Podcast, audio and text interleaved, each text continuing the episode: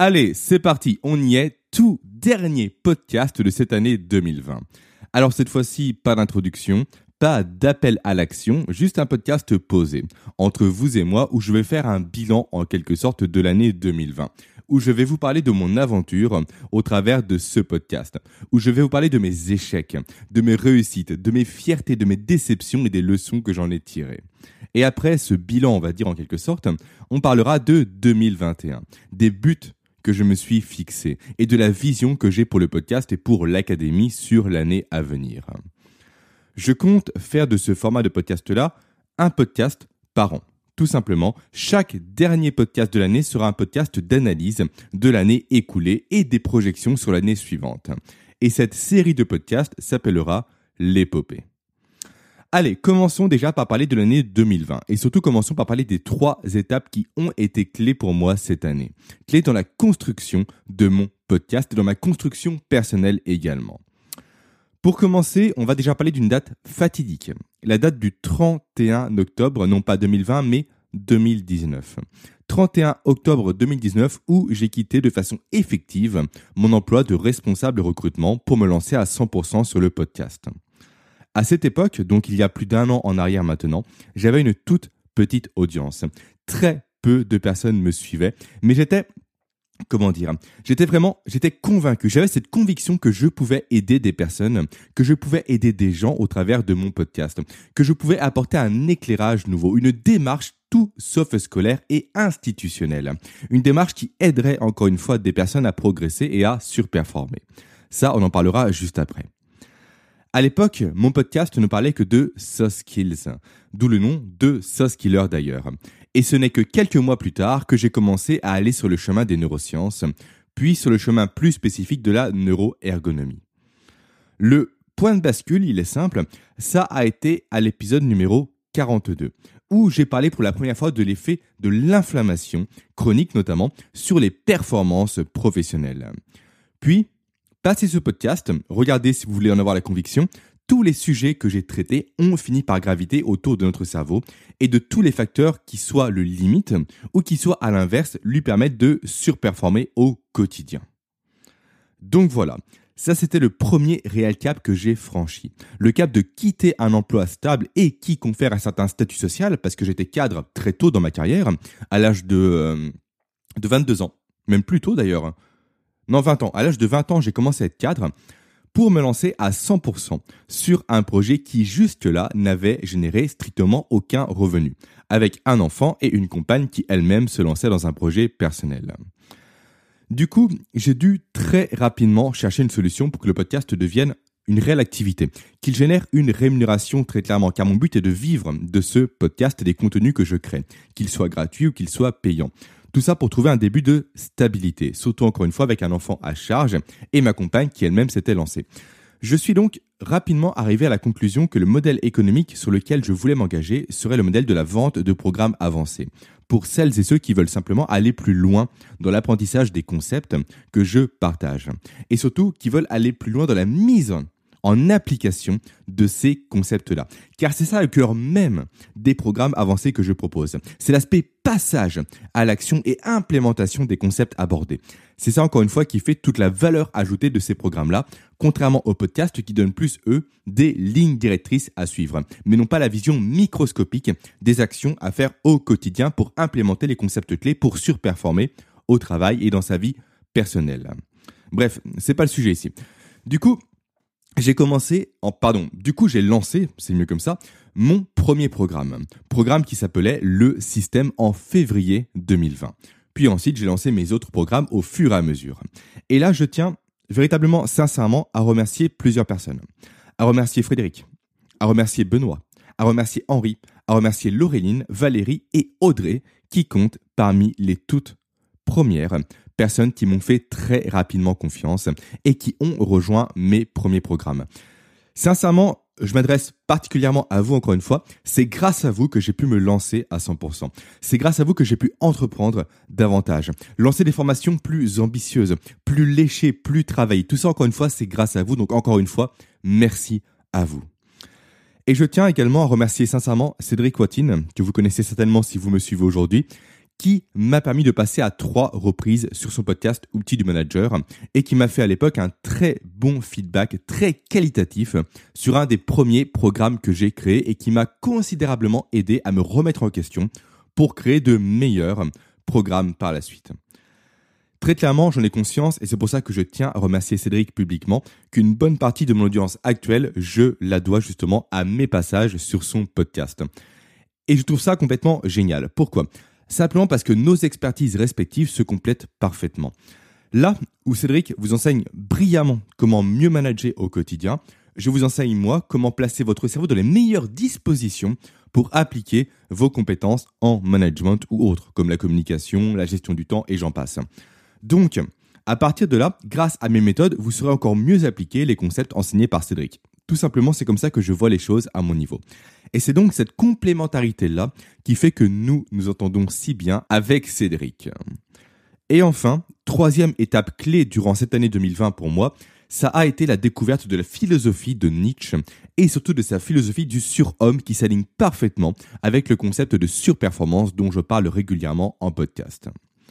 Aujourd'hui, cette, cette, philosophie guide en fait de plus en plus mon contenu et me permet surtout d'avoir une vision qui est plus globale, qui est plus générale de ce que je fais au quotidien et de faire de ce projet, donc Skiller et l'Académie, un projet qui me dépasse en quelque sorte et qui a pour but profond de participer à mon niveau à la lutte contre le nihilisme dont fait preuve notre société actuelle et ça j'en parle également assez souvent. J'ai l'envie, on va dire presque profonde en fait, que l'individu se place de plus en plus au centre de son propre écosystème, que l'individu ait conscience de tout son potentiel, de sa valeur ajoutée, de sa puissance en quelque sorte et qu'il arrête de se limiter avec ses comportements auto-destructeurs aujourd'hui, qui flingue littéralement ses performances, son cerveau, son physique et toutes ses chances de réussite ainsi que sa santé d'ailleurs. Il faut juste qu'on se pose quelques minutes pour se rendre compte de qui on est et d'où nous sommes issus. Nous venons tout simplement de centaines, de milliers d'années d'évolution. On a survécu aux prédateurs, on a survécu à des conditions extrêmes et j'en passe. Et aujourd'hui, on nous fait penser à longueur de journée qu'on est faible, qu'on est dépendant de médicaments et qu'on est bon qu'à regarder la télévision et à rester assis sur un fauteuil.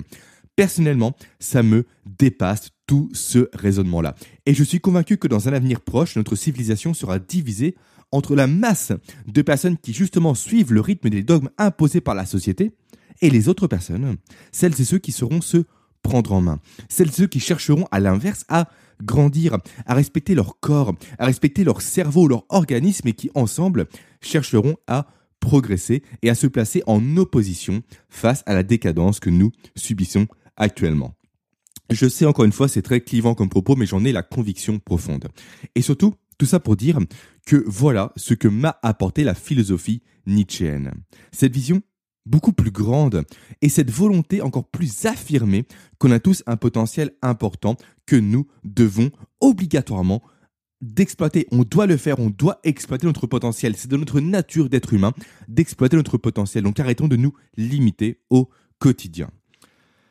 Et moi, dans tout ça, j'ai pris en fait le prisme d'aborder ce sujet-là par justement le prisme du cerveau.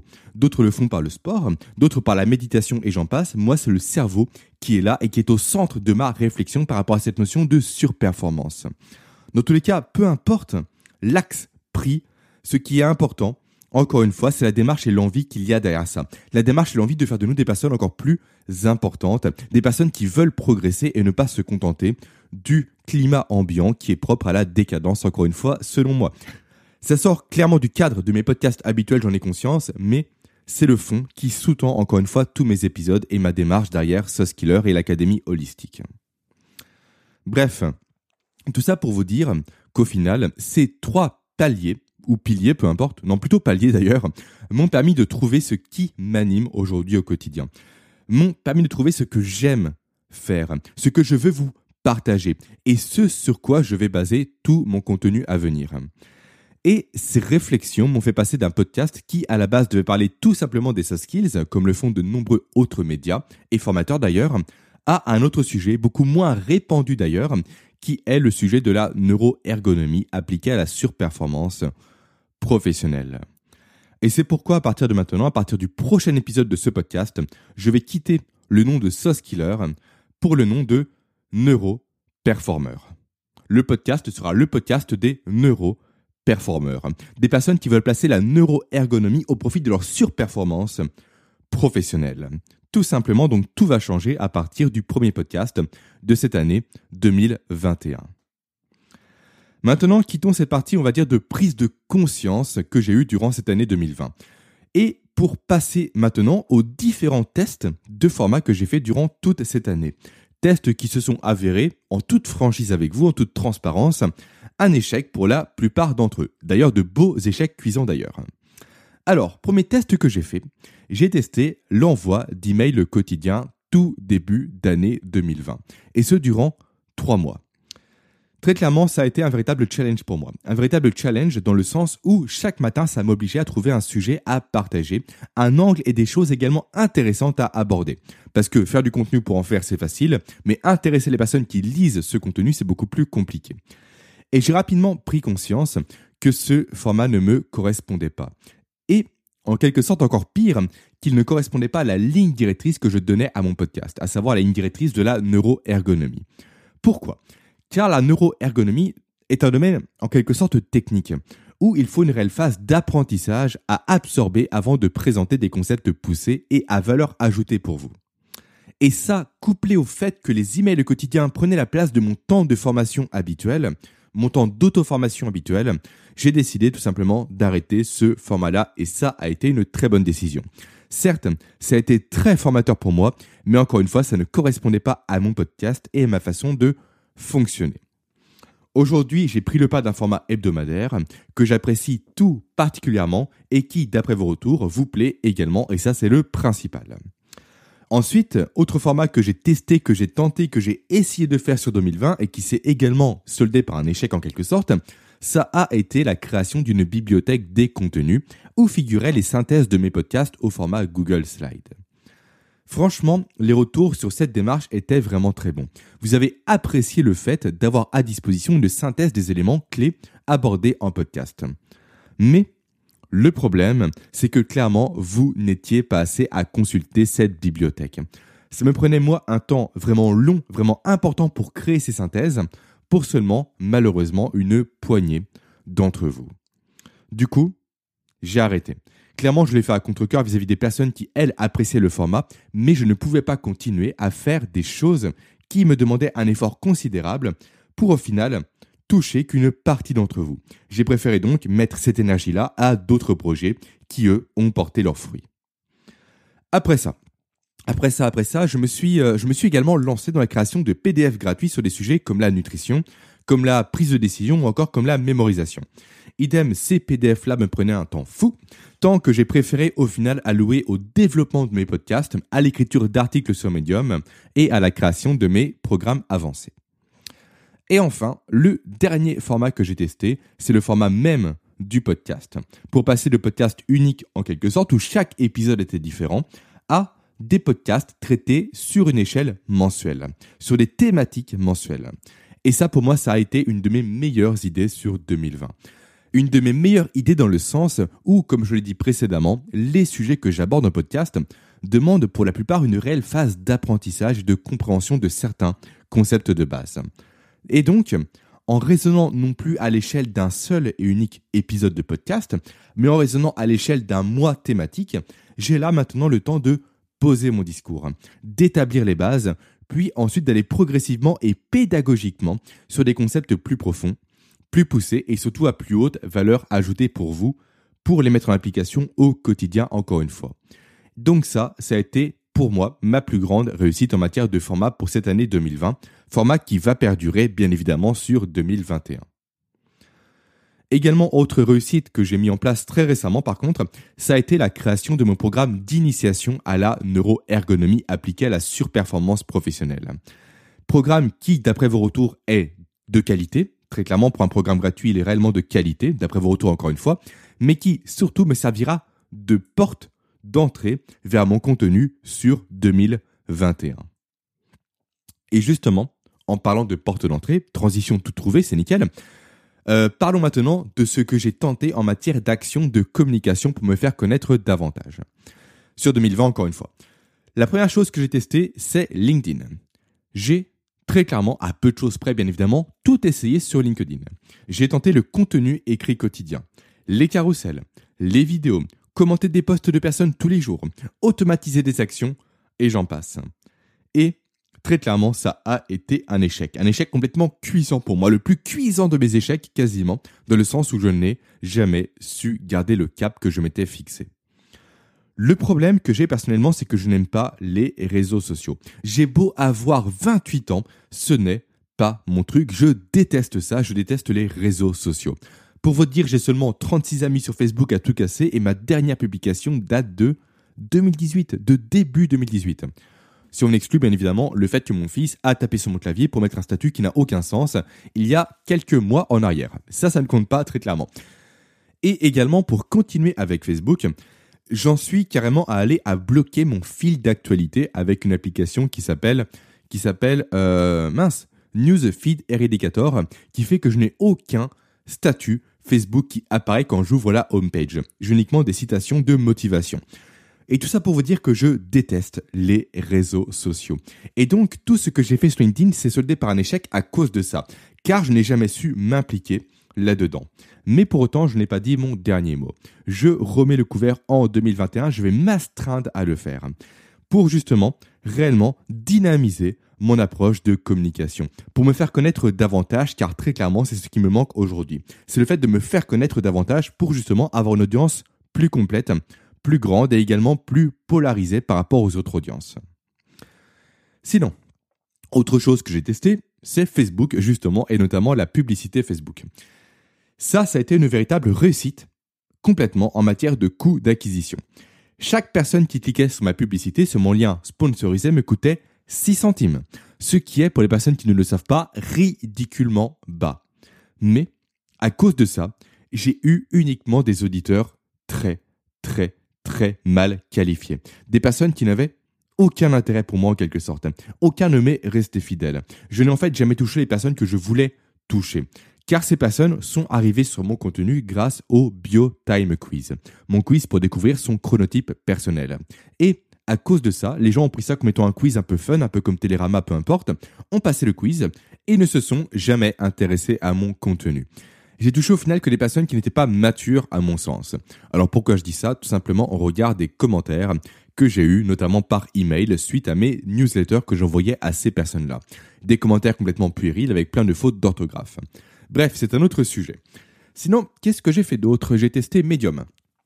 Je me suis en effet lancé sur Medium très récemment, comme j'en ai parlé la semaine dernière. Et pour l'instant, c'est une très belle réussite. Pourquoi? Car les personnes présentes sur Medium sont des gens qui aiment lire de base, des gens qui veulent se former, des gens qui sont curieux et qui veulent se cultiver davantage. Donc là, je touche très clairement un public plus intéressant que sur la publicité Facebook. Un public à qui je veux m'adresser. Donc certes, ça me demande mille fois plus de temps d'écrire un article que de faire une publicité sur Facebook, mais le jeu en vaut la chandelle.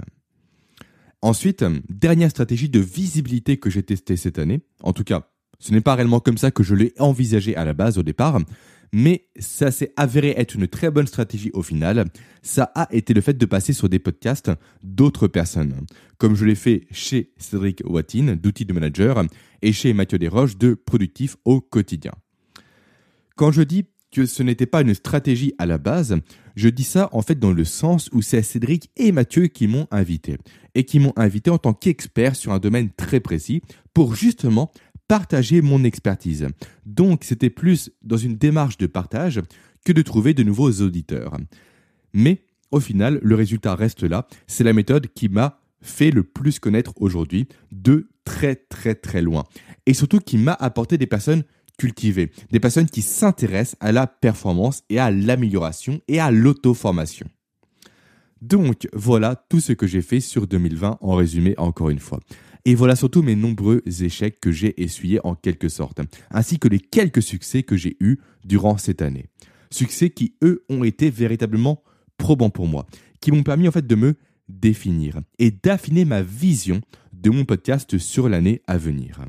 Et en parlant d'année à venir, on y vient, quels sont mes objectifs sur 2021 Alors, 2021, pour faire très simple, j'ai fixé un seul et unique mot qui va me guider durant toute cette année. C'est le mot augmenter. Augmenter pourquoi? Car je veux augmenter la qualité de mes contenus. Je veux augmenter également la valeur perçue de mes programmes avancés et je veux augmenter ma visibilité. Pour ça, j'ai commencé à mettre en place depuis quelques mois déjà des actions très précises et je me suis également fixé des étapes très simples et très concrètes que je veux atteindre et franchir en 2021. Commençons par ce que j'ai déjà mis en place. Alors principalement, on va parler d'investissements. D'investissements qui m'ont été essentiels pour augmenter la partie qualité de mon contenu. Déjà, premier investissement que j'ai fait il y a quelques mois déjà, ça a été l'achat d'un nouveau micro beaucoup plus professionnel. Tout simplement pour produire des podcasts de meilleure qualité et avec moins d'interférences au niveau sonore. Ensuite, plus récemment, je me suis offert un nouvel iPad Pro. Le tout dernier iPad Pro pour travailler plus facilement sur la création notamment de mes programmes avancés, qui nécessitent obligatoirement pour moi, avec le format que je fais, un iPad justement, et surtout un iPad avec un très grand écran. Là où celui que j'avais avant était trop petit pour moi. J'avais atteint, on va dire, mes limites avec cet iPad-là. J'ai ensuite investi également dans une nouvelle plateforme pour envoyer mes emails, pour vous envoyer au final des emails beaucoup plus jolis à voir et donc plus qualitatifs selon moi. J'ai ensuite également investi très récemment d'ailleurs sur une nouvelle plateforme pour héberger mes vidéos de mes programmes avancés. Plateforme qui est beaucoup plus qualitative, qui procure une véritable expérience pour vous. Et donc, encore une fois, ça sert la qualité des programmes que je vous propose, notamment en matière de passage à l'action. Actuellement, je travaille également sur la création de mon nouveau site. Un site dont je vous parlerai une fois qu'il sera terminé à 100%. Logiquement, d'ici mi-janvier, je pense. Et ensuite, j'ai également investi énormément sur ma formation personnelle cette année. J'ai compté, je me suis acheté plus de 70 livres gravitant sur des sujets proches comme éloignés au niveau des neurosciences et de la neuroergonomie. Et j'en ai lu environ une trentaine cette année et je me suis également acheté une quinzaine de formations au format vidéo pour les suivre, encore une fois, au cours de cette année 2020. Donc je me suis énormément formé tout au long de l'année et ça, je continuerai à le faire sur 2021, bien évidemment. Bref, voilà ce que j'ai mis en place déjà pour assurer l'augmentation de la qualité de mes contenus. Maintenant, parlons des objectifs que je me suis fixés sur 2021. Déjà, on va rester sur le rythme d'une thématique mensuelle comme je l'ai dit précédemment, et d'un podcast également chaque semaine qui va servir chacune des thématiques mensuelles. Je vais également continuer à écrire un article médium par semaine ainsi qu'une newsletter elle-même hebdomadaire. Par contre, là où je vais quelque peu ralentir le rythme, ça va être sur la création de programmes avancés. Ce que j'ai prévu de faire, c'est de me laisser trois mois pour refaire tous mes programmes avancés, pour les améliorer, pour ajouter des ressources, pour ajouter du contenu de qualité et pour même en épurer certains d'entre eux, pour ensuite tous les implémenter sur ma nouvelle plateforme de formation. Trois mois, ça va être chaud à tenir, mais je pense que ça devrait le faire logiquement. En parallèle, je vais lancer deux autres formats de contenu je vais lancer le format des leçons, dont je vous ai parlé rapidement la semaine dernière. Format des leçons qui seront des programmes très très courts où je vais aborder des thèmes très spécifiques, comme les piliers de l'apprentissage selon les neurosciences, comme le cerveau bayésien, comme le nerf vague, la glande pinéale en lien avec le sommeil, et également le jeûne et j'en passe. Ça, ce sera tout au long de cette année 2021. Et ce format, en fait, sera l'occasion pour moi de vous partager des concepts clés qui sont difficiles à aborder en podcast, mais pour lesquels le format des programmes avancés n'est pas non plus adapté. Ça, c'est donc pour le premier format que je vais lancer. L'autre format, lui, sera un fil conducteur sur toute l'année 2021. Fil conducteur que vous serez libre de suivre ou non. Ce format, ce sera lequel? Ce sera le format de défis que je vais vous lancer. Des défis qui vont s'inscrire dans deux philosophies qui me tiennent particulièrement à cœur. La première de ces philosophies sera bien évidemment la philosophie nietzschéenne avec le surhomme et la seconde sera la philosophie de l'hormèse. L'idée avec ces défis sera de stimuler votre organisme et votre cerveau de façon spécifique sur un mois pour permettre à votre corps et à votre cerveau de développer de nouvelles facultés, de nouveaux potentiels et de nouvelles stratégies de surperformance. Au travers de ce projet-là, je vais créer un groupe privé qui sera 100% dédié à ces défis. Et le but sera alors de vous proposer des vidéos où je vais vous expliquer les défis en question et où on va y aller progressivement ensemble chaque mois, étape par étape, pour encore une fois stimuler notre cerveau, notre corps de façon différente pour être plus surperformant. Au travers des vidéos que je vais vous présenter dans ce défi-là, je vous expliquerai bien évidemment, étape par étape, ce qu'il faut faire. Je vais également vous expliquer le pourquoi du comment il faut faire tel ou tel comportement, les bénéfices de tel et tel comportement, quand l'adopter au quotidien et quand ne pas le faire. J'ai véritablement envie, avec cette démarche-là, de créer un rendez-vous, de créer une démarche collective, un mouvement collectif au travers, encore une fois, de ces défis pour se stimuler, de créer une véritable communauté de challenge où chaque individu va motiver les autres individus pour jouer sur un facteur très important qui est le facteur de la cohérence d'une part et également de la pression sociale. Facteur ô combien important dans notre société actuellement pour progresser ou pour régresser si on l'emploie de façon négative. Tout ça, j'en parlerai plus en détail tout début janvier quand j'aurai encore une fois réellement acté tout ça dans mon esprit. Sinon, sinon, qu'est-ce que je peux vous dire de plus sur cette année 2021 Ah si, voilà. Normalement, une nouvelle formation collaborative devrait arriver à nouveau avec Cédric. Je pense milieu 2021, voire peut-être juste après l'été. C'est encore à définir, on verra peut-être en septembre, je pense. À confirmer. Une formation qui va lier parfaitement nos deux domaines d'expertise respectifs. Franchement, j'ai hâte de vous proposer ce programme, cette formation. Ça va être un truc de malade, croyez-moi, ça va être génial, notamment pour les managers qui écoutent Cédric et moi au quotidien. Allez, on va terminer maintenant ce podcast, on arrive à la fin, par les leçons que j'ai apprises et que j'aimerais vous partager pour que potentiellement elles vous servent vous également pour cette année future. Première leçon, l'importance de se créer, de se constituer et de se faire un réseau et surtout de l'entretenir. Je suis par nature quelqu'un de très solitaire. Donc j'ai toujours été contre, on va dire, l'approche du réseau. Certes, je m'en servais notamment au niveau professionnel pour décrocher des rendez-vous et des contrats avec des clients, mais depuis que je suis seul en quelque sorte, j'ai délaissé l'aspect réseau et ça a été une très belle erreur de raisonner comme ça de ma part. Cette année, j'ai boosté, en tout cas cette année, durant les trois derniers mois, je dirais, j'ai boosté mon approche réseau. Et j'ai intégré trois réseaux relativement différents, mais tous riches. Tous riches de par les connaissances que j'y ai fait, de par les échanges que j'ai eus, de par la stimulation que ça m'a procuré, de par les opportunités que ça m'a donné et que ça va me donner. Typiquement, en parlant de, de tout ça, je vais bientôt animer grâce à un des réseaux dont je fais partie, une masterclass sur la chronobiologie. Et je trouve ça complètement génial, complètement stimulant. Sans ce réseau-là en question, je n'aurais jamais animé de masterclass sur cette thématique. En tout cas, pas aussi rapidement. Bref. Ensuite, deuxième leçon que j'ai apprise cette année. L'importance de passer très rapidement à l'action. Peu de personnes le savent, mais avant mon podcast, j'avais lancé un site avec ma compagne où on tenait des conseils en nutrition on a tenu aux sportifs, nutrition spécialisée pour les sportifs. On a tenu ce site durant deux ans. Deux ans où on a passé tout notre temps à écrire des articles sans jamais rien proposer de plus à notre communauté. Résultat, on s'est démotivé et on n'a jamais su comment aller plus loin avec ce projet qu'on a fini par abandonner dans la douleur en quelque sorte. Avec mon podcast, j'ai tout fait pour ne pas reproduire cette erreur. Et comme je l'ai expliqué tout à l'heure, je me suis lancé très rapidement dans mon premier programme payant pour m'exposer au public, pour me tester et surtout pour faire des erreurs pour apprendre, pour apprendre et pour apprendre constamment. Il faut savoir en fait que notre cerveau, peu de personnes le savent, fonctionne par l'erreur. Notre cerveau ne peut pas se passer des erreurs pour avancer, pour progresser. En effet, comme je le dis de mon programme Remodelage neuronal accéléré, le cerveau en fait est une machine à faire des prédictions, une machine à chercher à prédire les conséquences de ses actions. On parle notamment de cerveau bayésien, sujet que je vais traiter en leçon comme dit précédemment.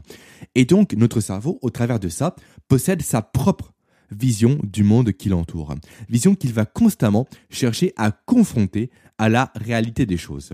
Et c'est seulement dans l'échec de ces spéculations, de ces hypothèses, de ces prédictions, que le cerveau justement parvient à réajuster sa vision du monde, à l'affiner, à la peaufiner et à l'améliorer, jusqu'à coller de plus en plus à la réalité. Et c'est pourquoi, typiquement, un enfant en bas âge s'amuse à faire tomber sa cuillère de table. Ce n'est pas qu'il est maladroit, ce n'est pas qu'il veut embêter ses parents, pourtant on croit ça généralement, c'est qu'il veut tester sa vision du monde de la gravité. Comme quoi, la cuillère tombe constamment et invariablement quand on la lâche au-dessus du sol et qu'elle reste statique quand on la pose sur une table. Et c'est pourquoi, encore une fois, pour en revenir au sujet initial, qu'il est important de passer rapidement à l'action. Et surtout qu'il est important d'échouer très rapidement. Et c'est pourquoi je vous ai partagé principalement dans ce podcast les échecs que j'ai connus. Autre leçon ensuite que j'ai également apprise cette année. Le fait d'épurer ses relations et d'arrêter de s'imposer de côtoyer des gens qui n'ont rien à nous apporter sous prétexte qu'on connaît ces gens en question depuis des années. Ça, c'est une démarche que j'ai quasiment toujours eue depuis très tôt en tout cas. La démarche de bien choisir ses amis et d'en avoir que très peu. Et en 2020, j'ai continué à faire ce travail-là, mais de façon beaucoup plus, euh, beaucoup plus stricte, en épurant réellement toutes mes relations quasiment. Par contre, attention, il ne faut pas tomber dans le travers, dans le piège de chercher uniquement des relations qui nous apporteraient des bénéfices en matière de réussite professionnelle ou en matière de projet à accomplir. Il faut chercher en fait des relations, en tout cas c'est ma vision des choses, dont on a besoin. Typiquement, mon meilleur ami, qui est également le parrain de mon fils, il a une vision du travail, de la performance, de la réussite et même de la vie qui est littéralement aux antipodes de mes visions à moi. Mais avec lui, je partage des fous rires comme avec personne d'autre. On a des passions communes complètement stupides mais qu'on adore que tous les deux. Et le voir me permet, comme en fait avec un roman, de me poser. Comme avec un manga, comme avec une bande dessinée, ça me procure du bon temps sans penser à mon travail, sans penser à mes activités, sans penser à la neuroergonomie, sans penser à mes projets. Lui me permet de passer réellement un instant de qualité, un instant un peu détaché de mon monde quotidien. Et ça, ça n'a pas de prix. C'est pourquoi il faut avoir un réseau qui est certes développé, avoir peu de relations, mais des relations qui, elles, nous apportent réellement ce dont on a besoin. Et donc, au regard de ça, cette relation avec mon meilleur ami, qui s'appelle Anthony, qui ne m'écoute pas d'ailleurs, est une relation qui compte énormément pour moi. Là où à l'inverse, côtoyer des gens qui, elles, ne m'apportent rien uniquement par principe est une perte de temps et en général, même, je passe des très mauvais moments avec ces gens-là, car leur réflexion sur la vie m'énerve complètement. Et me connaissant, en tout cas moi je me connais bien, je risque de lancer des pics à ces personnes-là qui ne seront que très peu appréciées. Et c'est déjà d'ailleurs arrivé à de très nombreuses reprises. L'humour noir et moi, c'est mon quotidien. Bref, tout ça pour dire qu'il est important de bien choisir ses relations et de bien les épurer, surtout. Également, autre leçon que j'ai apprise cette année, le fait de me créer ma propre communauté de personnes qui partagent la même vision que moi, les mêmes valeurs et les mêmes aspirations que moi. Donc là où je parlais de rejoindre des communautés auparavant, je parle maintenant de créer ma propre communauté. Et c'est clairement la démarche qui sous-tend le nouveau projet que je vais lancer autour de Nietzsche et de Lormez avec ce projet sur un an. Et même sans parler de ce projet-là, c'est typiquement ce que j'impulse avec mes podcasts et avec mes programmes avancés. Toutes les semaines, j'ai des mails de votre part. Et ça, c'est génial. Vous interagissez avec moi. Vous m'écrivez, vous me partagez vos réflexions, vos arguments, vos contre-avis, des vidéos, vous voulez mon opinion, échanger avec moi. On fait des visios ensemble. Mais c'est dingue. Personnellement, c'est un truc de malade, je trouve ça complètement génial. Ça me stimule un truc de fou, furieux, j'adore ça, il faut continuer dans ce sens-là. Réellement, je veux impulser encore plus ça sur 2021. Et c'est pourquoi à partir de maintenant, vous trouverez à la fin de chacun de mes emails, à la fin de chacune de mes newsletters, un lien vers mon calendrier personnel pour que l'on fixe ensemble, si vous le voulez bien évidemment, une visio durant 30 minutes pour parler de tout ce dont vous voulez parler avec moi. Me poser des questions, m'opposer des arguments, me challenger, me proposer des idées, peu importe, on pourra apprendre à se connaître durant 30 minutes en visio et j'ai hâte réellement de mettre ça en application pour vous voir réellement et non plus pour vous parler uniquement. Et enfin, la toute dernière leçon que j'ai apprise, c'est le fait de plus communiquer sur mon travail, le fait de plus me mettre en avant et d'arrêter de croire que mon travail va suffire à lui-même pour me faire découvrir. D'où le fait que je vais m'astreindre à mettre en place et à suivre surtout ce qui va être le plus dur pour moi, une réelle stratégie sur LinkedIn. Stratégie que j'ai déjà établie. Je le sais d'avance, je ne vais pas aimer ça. mais je vais devoir passer par là. Et je vais devoir faire en sorte de traquer chacun de mes résultats pour m'assurer que cette stratégie soit pertinente et pour l'ajuster aux besoins. Il faut réellement que je le fasse. Si vous avez parmi vous des experts en LinkedIn, n'hésitez pas à me donner leur contact ou si vous-même vous êtes expert, n'hésitez pas à me contacter pour m'aider dans cette quête en quelque sorte de LinkedIn. Et voilà, on arrive maintenant à la fin de ce dernier podcast de l'année 2020. Sincèrement, je vous remercie de me suivre chaque semaine. Je vous souhaite un excellent nouvel an et une très belle année 2021. Et je vous donne rendez-vous le lundi 4 janvier pour la toute première thématique de cette nouvelle année où on parlera ensemble des effets du sport sur le cerveau et plus précisément sur la cognition. Passez de très belles fêtes, prenez soin de vous, de vos proches et à très vite.